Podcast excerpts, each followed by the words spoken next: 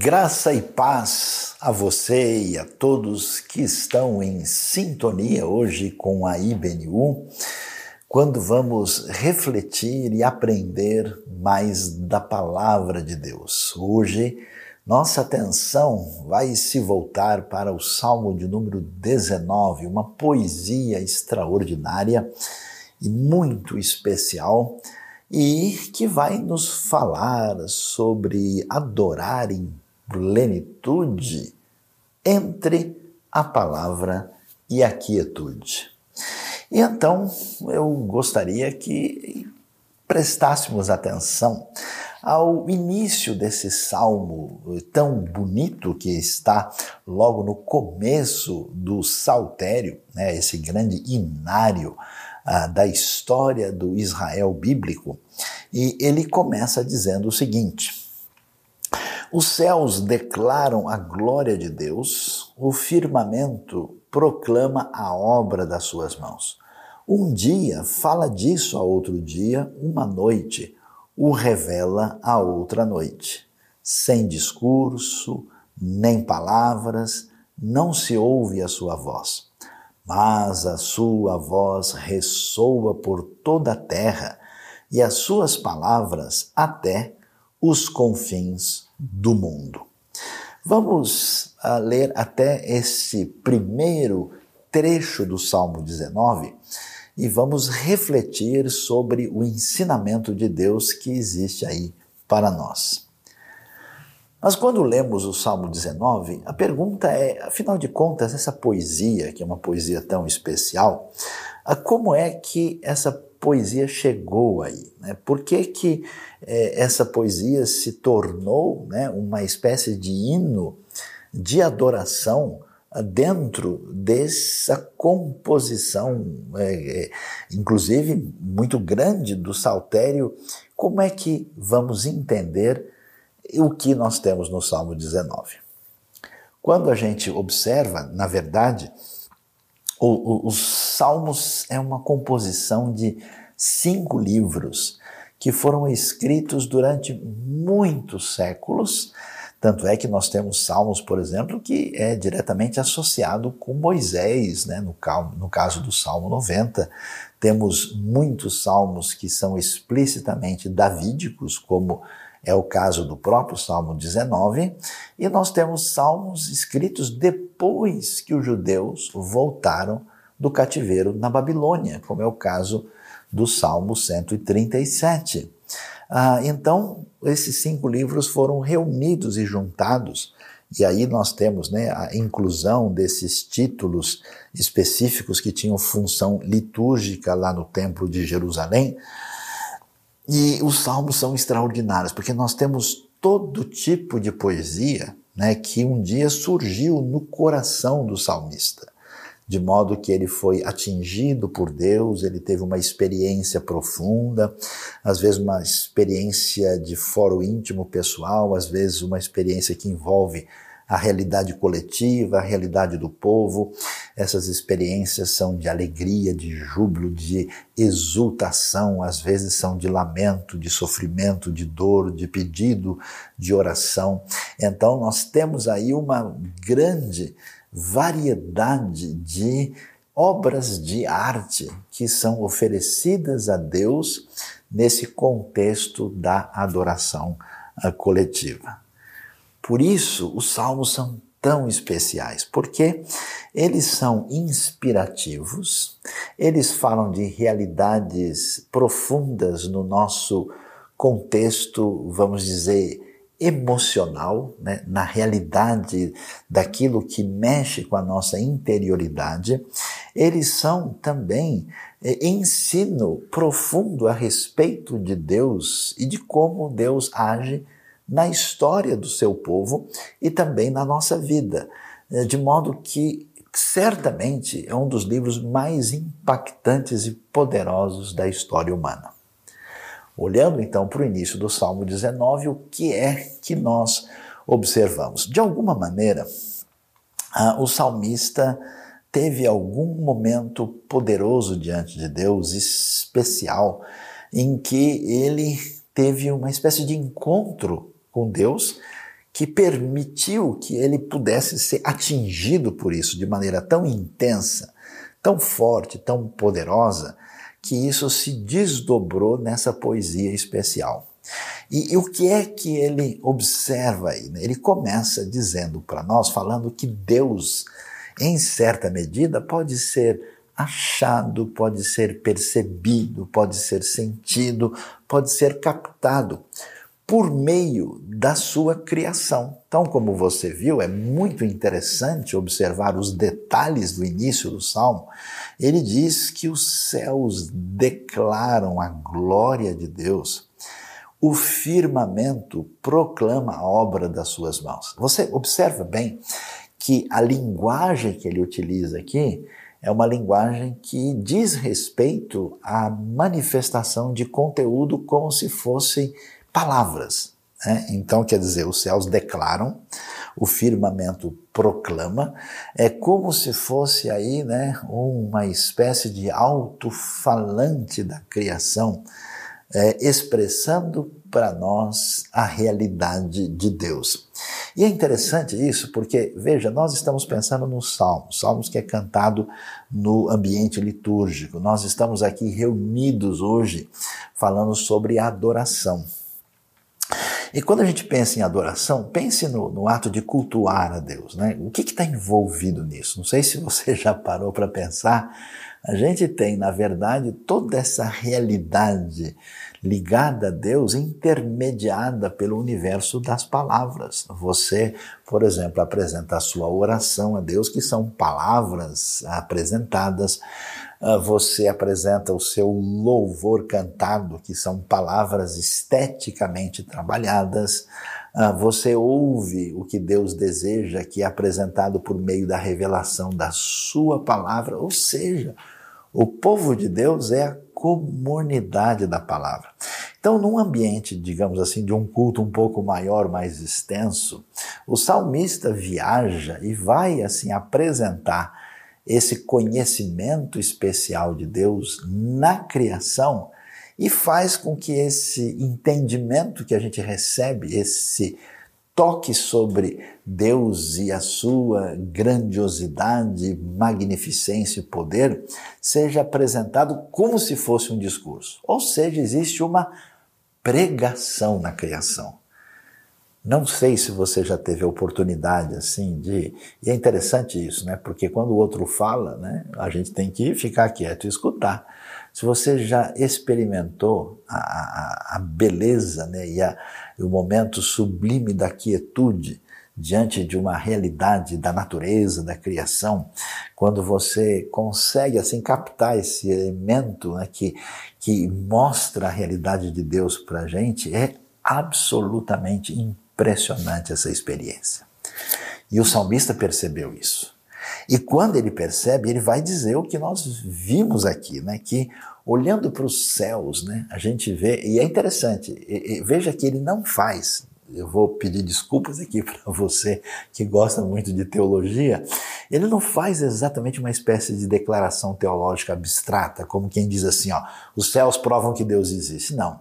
Ele está encantado, né? Ele está atingido por esse conhecimento que não é só uma verdade abstrata, que não é só um conceito compreendido, que é algo que atinge a profundidade da sua interioridade.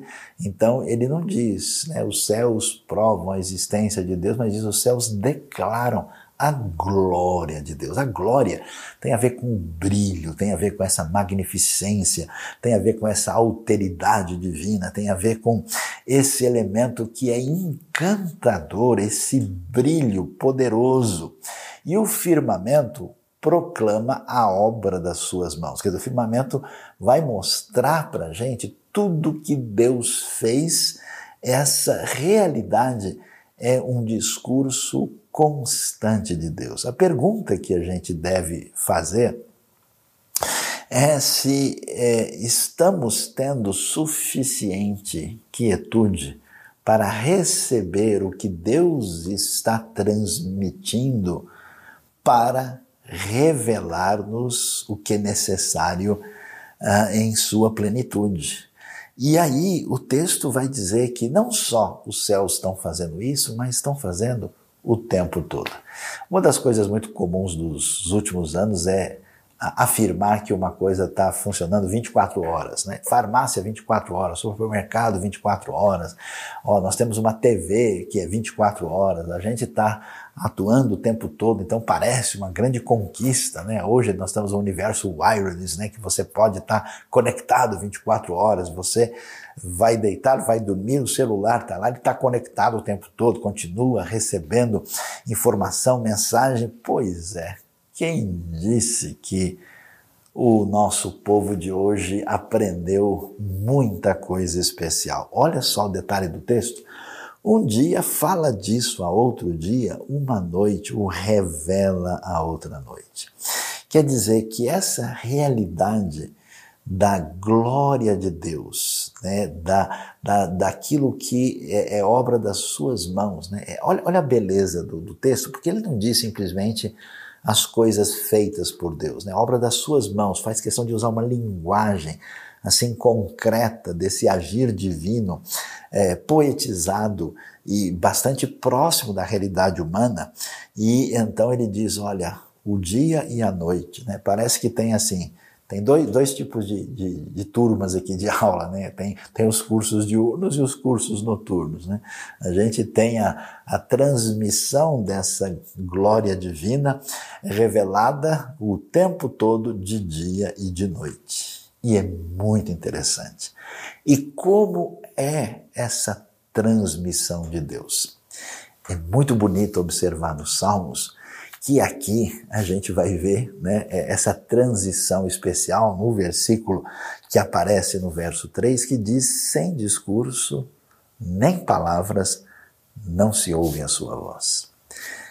É interessante isso, porque a, a gente, quando pensa sobre a realidade da comunicação, e a gente está falando aqui que a nossa relação de adoração acontece por meio dessa comunicação, comunicação com palavras, né, que inter, vai intermediar a nossa relação com Deus, é interessante que existe né, a importância do falar e do aquietar-se. Né? Tem importância nessa eh, situação do silêncio, e isso é evocado aqui. É interessante que é, o Novo Testamento vai dar muita ênfase à importância da sabedoria das palavras, né? que a gente sabe é, falar quando precisa e, e, deve evitar a palavra ruim, negativa. As palavras não só estão nesse ambiente de adoração, mas elas e, e definem o caminho das relações humanas e elas são fundamentais, elas são caminhos de vida ou de morte que aliás é um dos temas importantes da teologia de Provérbios.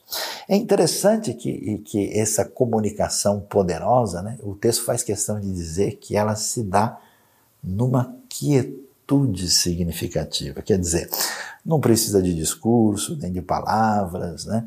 Eh, não se ouve a sua voz. É interessante isso, que Deus está falando o tempo todo sem som audível sem barulho nenhum.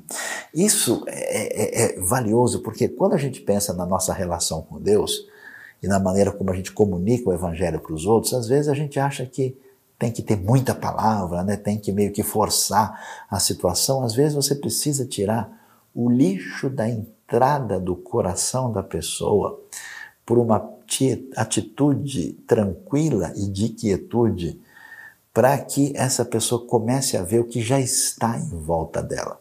Às vezes, a vida das pessoas é como um aquário sujo, que em vez da gente despejar mais água, a gente só tem que limpar, né?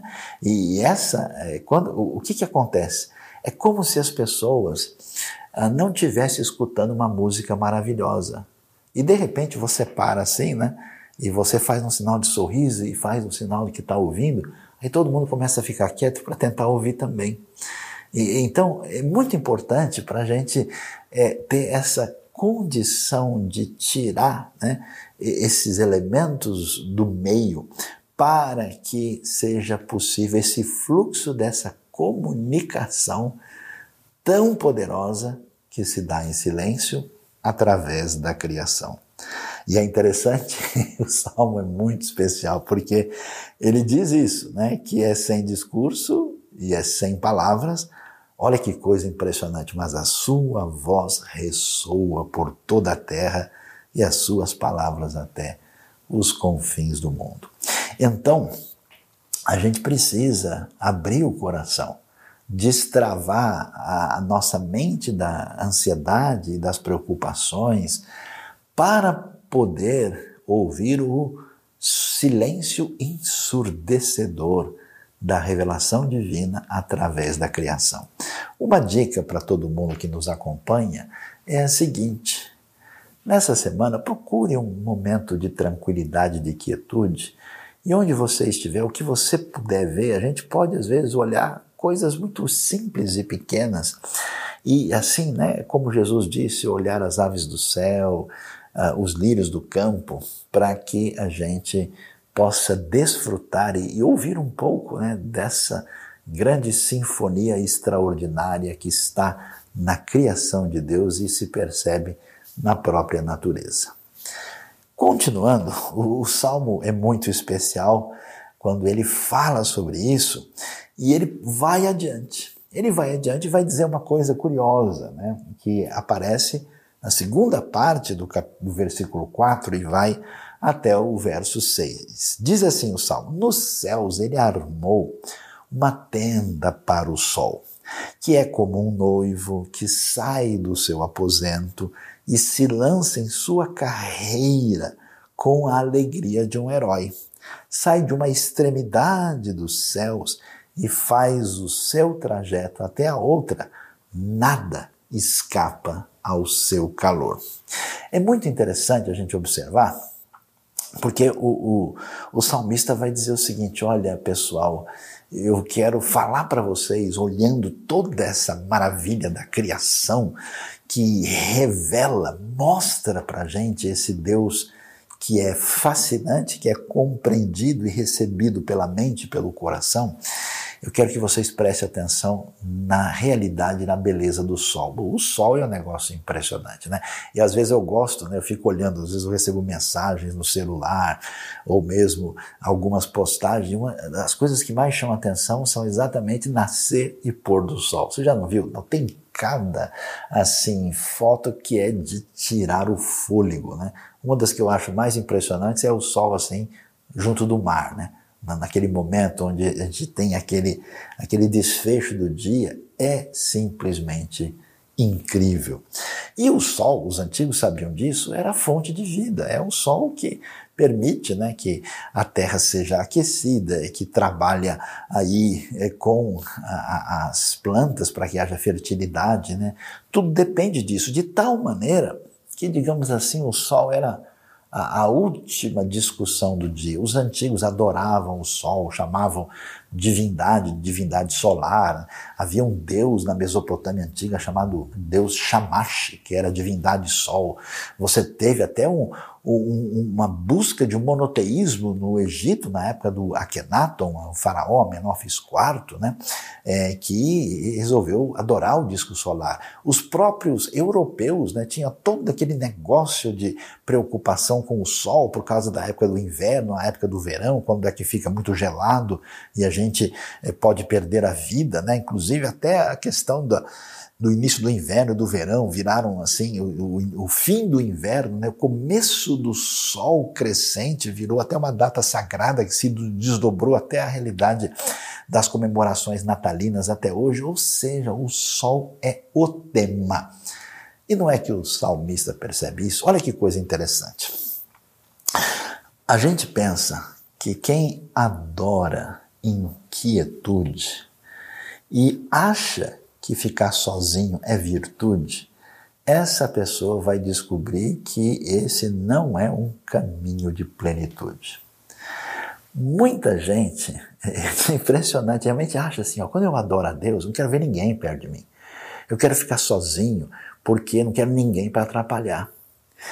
É muito interessante que o salmista, quando ele, ele descobre essa realidade da criação, ele fica tão encantado que ele percebe aquilo que é importante na criação, mas não só para ele. Percebe aquilo que era importante para todo mundo à sua volta. Ele estava sintonizado com a sociedade.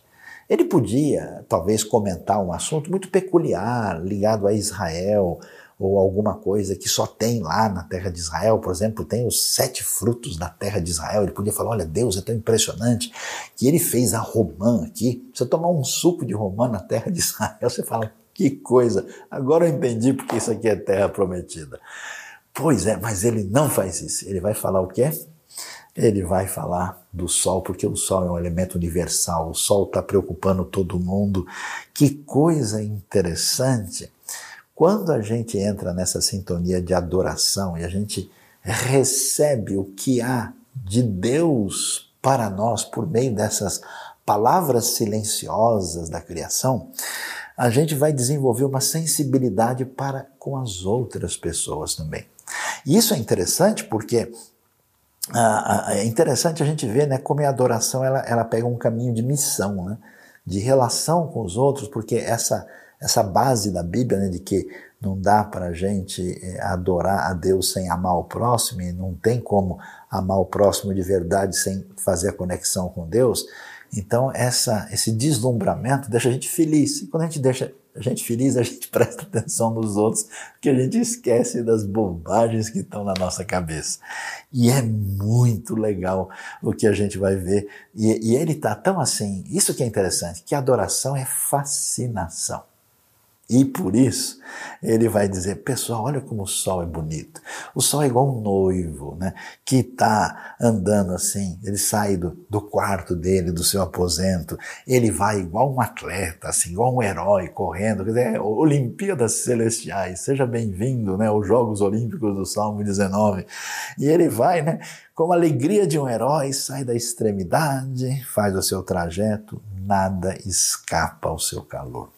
Ou seja, a, a beleza dos salmos é assim, que um dia o salmista foi assim surpreendido ah, por esse falar silencioso e poderoso daquilo que envolve a verdade e a profundidade e o elemento fascinante da realidade de Deus que atingiu a sua vida e ele descreve isso e é interessante. Adoração traz criação. Por isso ele entra nessa pegada de poesia, essa pegada de arte, de beleza. Eu fico às vezes preocupado, né? Porque eu vejo muita gente assim que parece estar realmente interessada em Deus, mas tem alguma coisa estranha nesse, nessa conversa sobre Deus, porque ela não tem esse tempero diferenciado que a gente encontra nas palavras da Bíblia particularmente na beleza assim extraordinária que a gente encontra no Salmo. Será que você está precisando desse toque de Deus do jeito do salmista na sua vida? Continuando, o salmista prossegue. É legal, né? Porque até agora estava tudo em silêncio.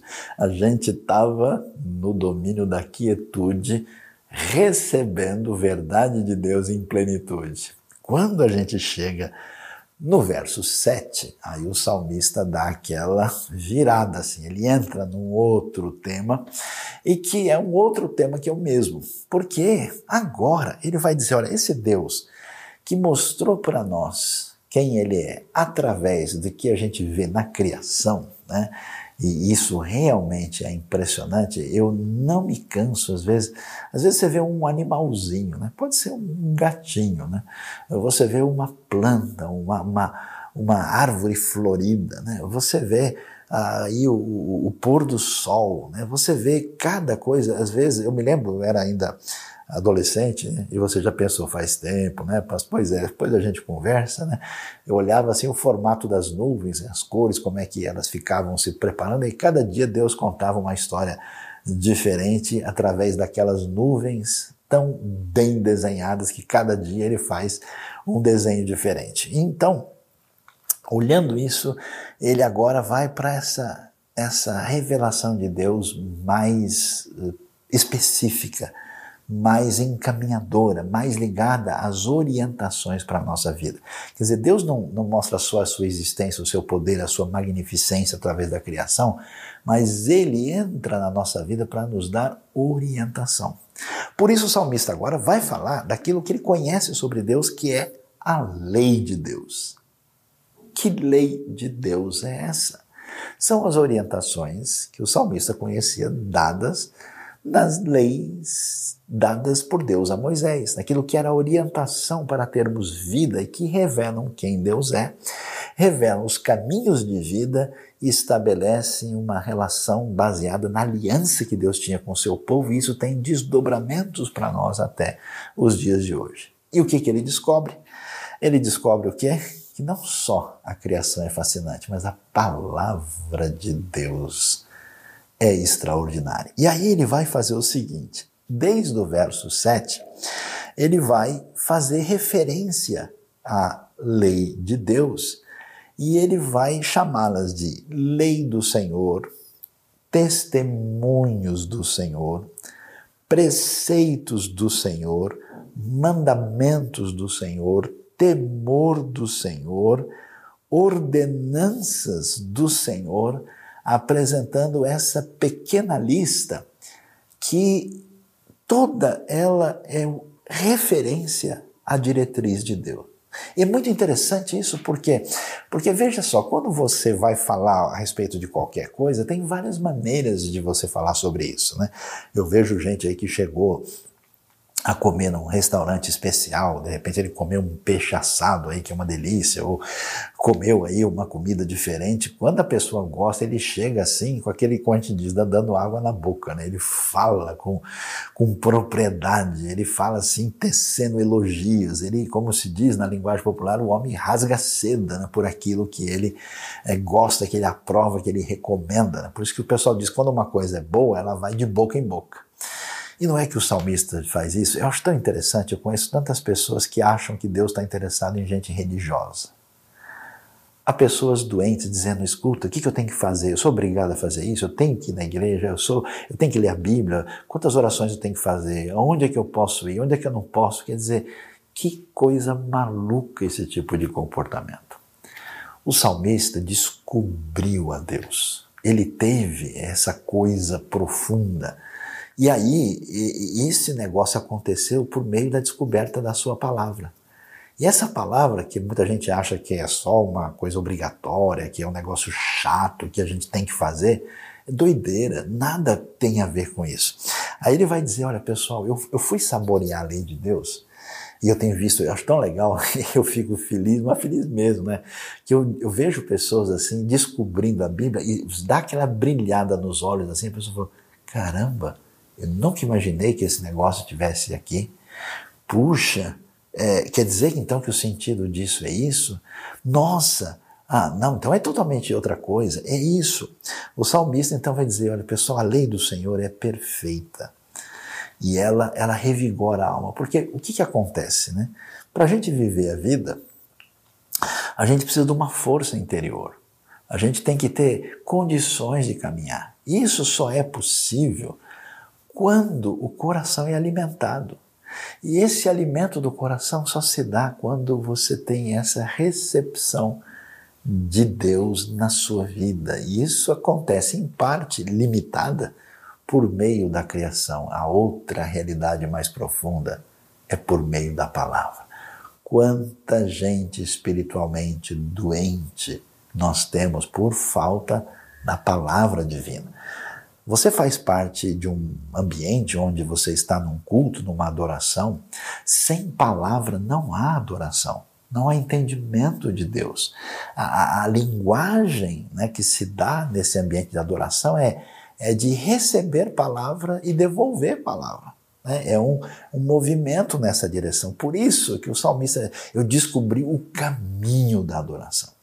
E aí ele vai dizer: olha, a lei é perfeita e ela revigora a alma. Aí você tem força lá dentro. Os testemunhos do Senhor são dignos de confiança. Complicado, né? Como é que você anda na vida se você tem uma situação, se alguém dá uma orientação equivocada para você, você fala, ixi, esse negócio vai dar ruim, né? Agora descobri que o cara também não sabia. Ih, ele me falou, mas ele estava errado. Não, o nome do lugar não é esse aqui. Mas não, são dignos. E olha só, são tão valiosos que eles fazem que as pessoas simples, sem experiência, que não sabem de nada, se tornem sábios. E eu já vi na minha vida várias pessoas assim, com um nível de formação muito limitado, com uma série de situações desfavoráveis, agindo com sabedoria na vida por causa da palavra de Deus. Que coisa! E o salmo prossegue e vai dizer: olha, os preceitos do Senhor são justos. E que coisa, né? O mundo com tanta. A gente não fica revoltado com injustiça, com coisa errada, com é, coisas completamente perversas. Pois é, os preceitos são justos. E olha lá, eles dão alegria ao coração. Percebe que eh, esses preceitos dão alegria, esses preceitos revigoram a alma.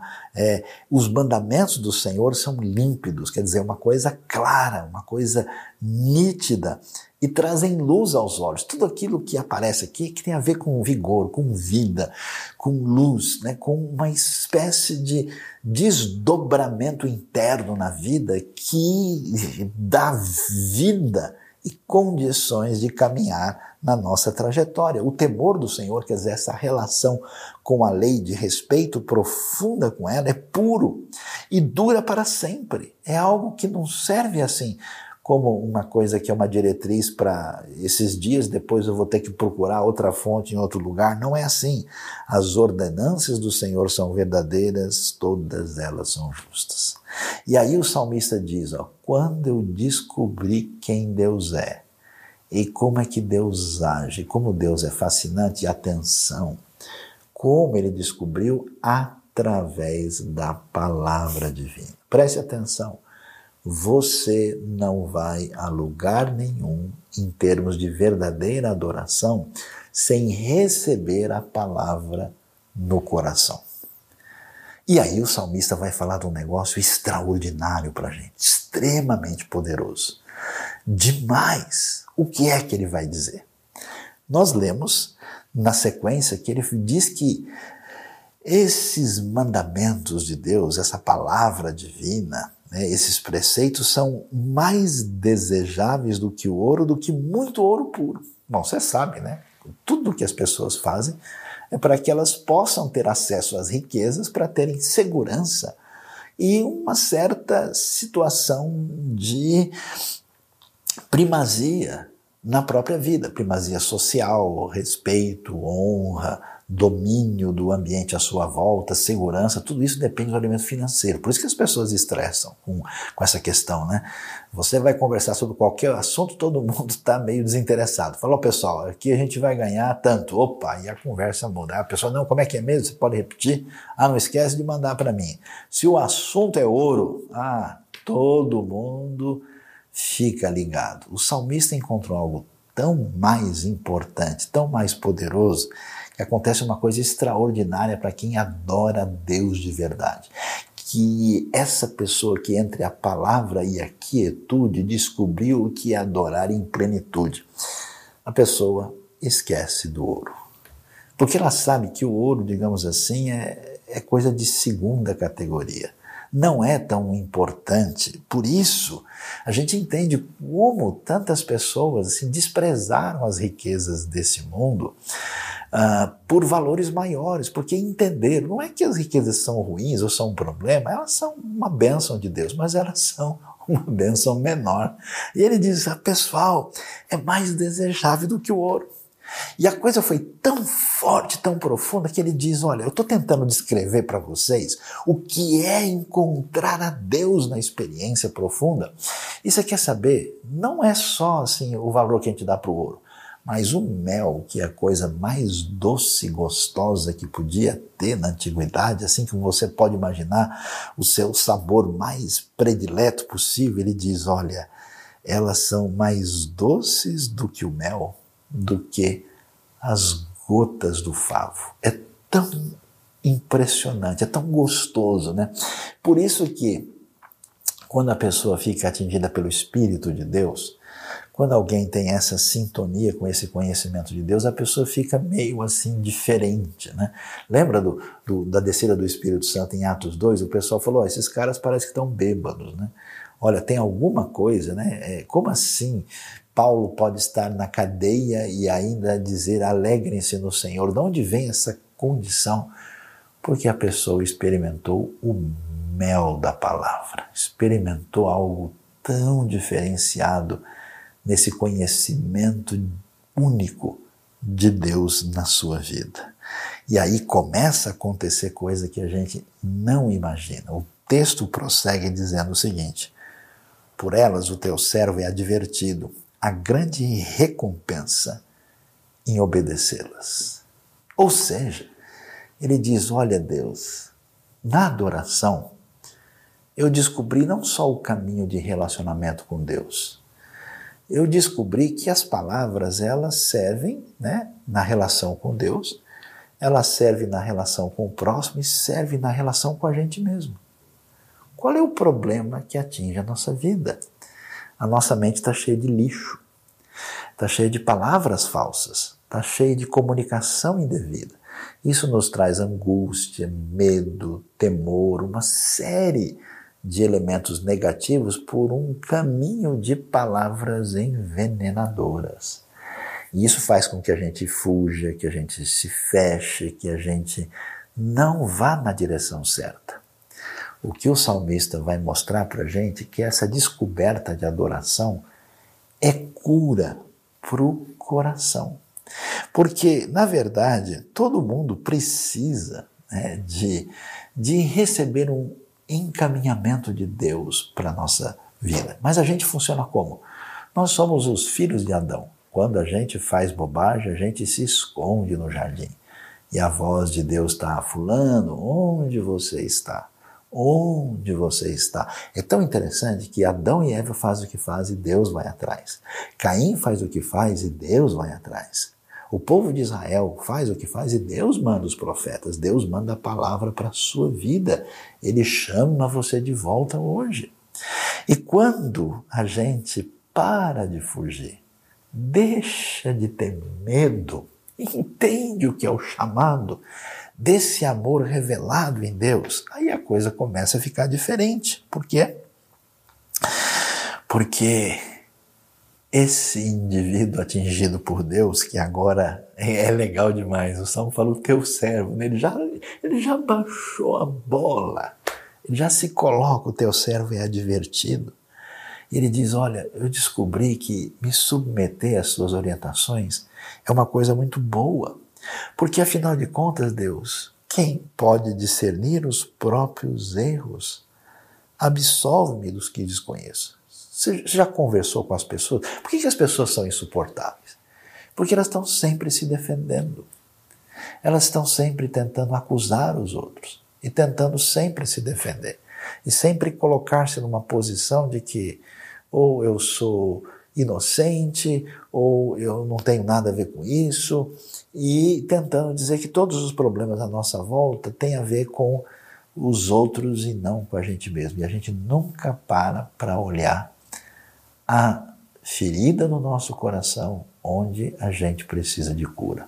E não é que quando a gente adora de verdade, quando Deus invade, né, por meio do brilho do sol, por meio da palavra que é mais gostosa do que mel, destrava o coração. Aí a gente fica de boa. E aí a gente pode receber a santa repreensão terapêutica de Deus. Que coisa bonita! Ele diz: ó, guarda, Senhor, quem pode discernir os erros? A gente não consegue. E eu tenho coisa que eu faço que eu nem que eu nem, nem percebo. É muito comum isso. Eu vejo gente falando: caramba, várias pessoas falaram desse problema meu e eu nunca nem me liguei. Eu sempre agi assim, achei que era normal.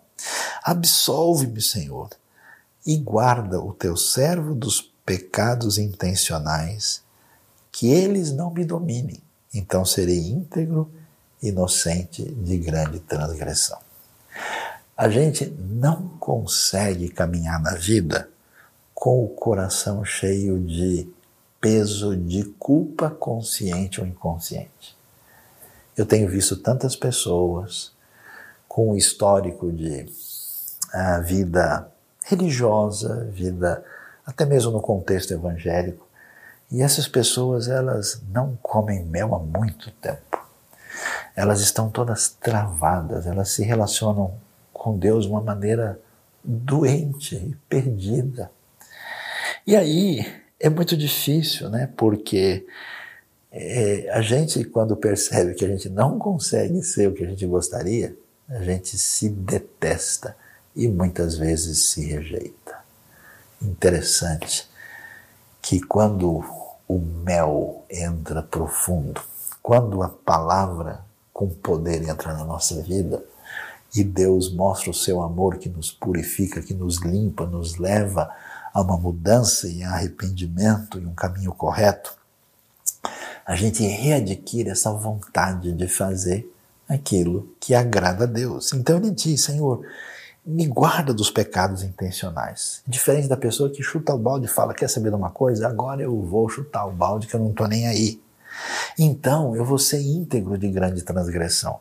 E você sabe né, que as palavras elas não cuidam só da nossa relação com Deus, mas do nosso relacionamento com os outros. E isso depende da cura que a palavra traz no nosso coração. Entre a palavra e a quietude tem adoração e cura em plenitude. E aí o negócio é muito louco. O fim dos Salmos é um negócio que é de arrebentar. Ele diz no verso 14 o seguinte: que as palavras da minha boca e a meditação do meu coração sejam agradáveis a ti, Senhor, minha rocha e meu resgatador.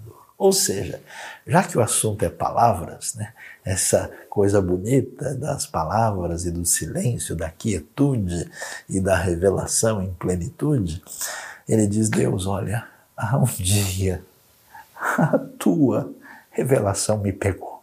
Me pegou olhando para a criação, para a natureza e para o sol. Um dia essa palavra me pegou. E eu queria agradecer o Senhor, eu não sei como. Sabe aquela pessoa que você ama de coração, você quer dar um presente e não sabe o que dá? Eu me lembro de uma música popular antiga que ela diz, né? A música do, do, dos idos anos, né? Ah, que diz o seguinte, né? É, que a pessoa que diz, diz que só tem palavras, e mais palavras é só o que ela tem, né? These are words and words as all I have to take your heart away. É só palavras que eu tenho para levar o seu coração. E o que, que acontece? Na hora da gente adorar a Deus, a gente pode fazer um monte de coisa, mas o que a gente tem mesmo, o que a gente pode fazer são palavras. E essas palavras são o grande presente, como uma criança feliz que quer agradar a Deus. Então ele diz: Deus, olha, eu queria, já que o Senhor quebrou lá dentro, derramou aquele monte de mel, curou a minha vida, me fez conhecer o Senhor. Fez tudo isso se pelo menos as palavras da minha boca. Aí sim você tem adoração, que é louvor, que é gratidão, que é oração, que tudo que sai da minha boca e que é edificação e bênção para os outros. E a meditação do meu coração, quer dizer, essa coisa profunda que está ligado com as palavras, tudo, Deus, seja agradável a ti, porque um dia o Senhor fez o que é mais agradável no meu coração, pela revelação de quem o Senhor é, da maneira que eu descobri. E aí ele diz: Senhor, minha rocha, quer dizer, a minha segurança, a minha firmeza, a minha tranquilidade absoluta e o meu resgatador. Resgatador é, é um salvador que me tirou de uma situação terrível. Deus, a tua palavra me salvou e a minha felicidade é se tudo que eu tenho no meu coração e nas minhas palavras pudesse deixar o Senhor feliz, alegre, satisfeito. Deus abençoe a sua vida, Deus abençoe o seu coração.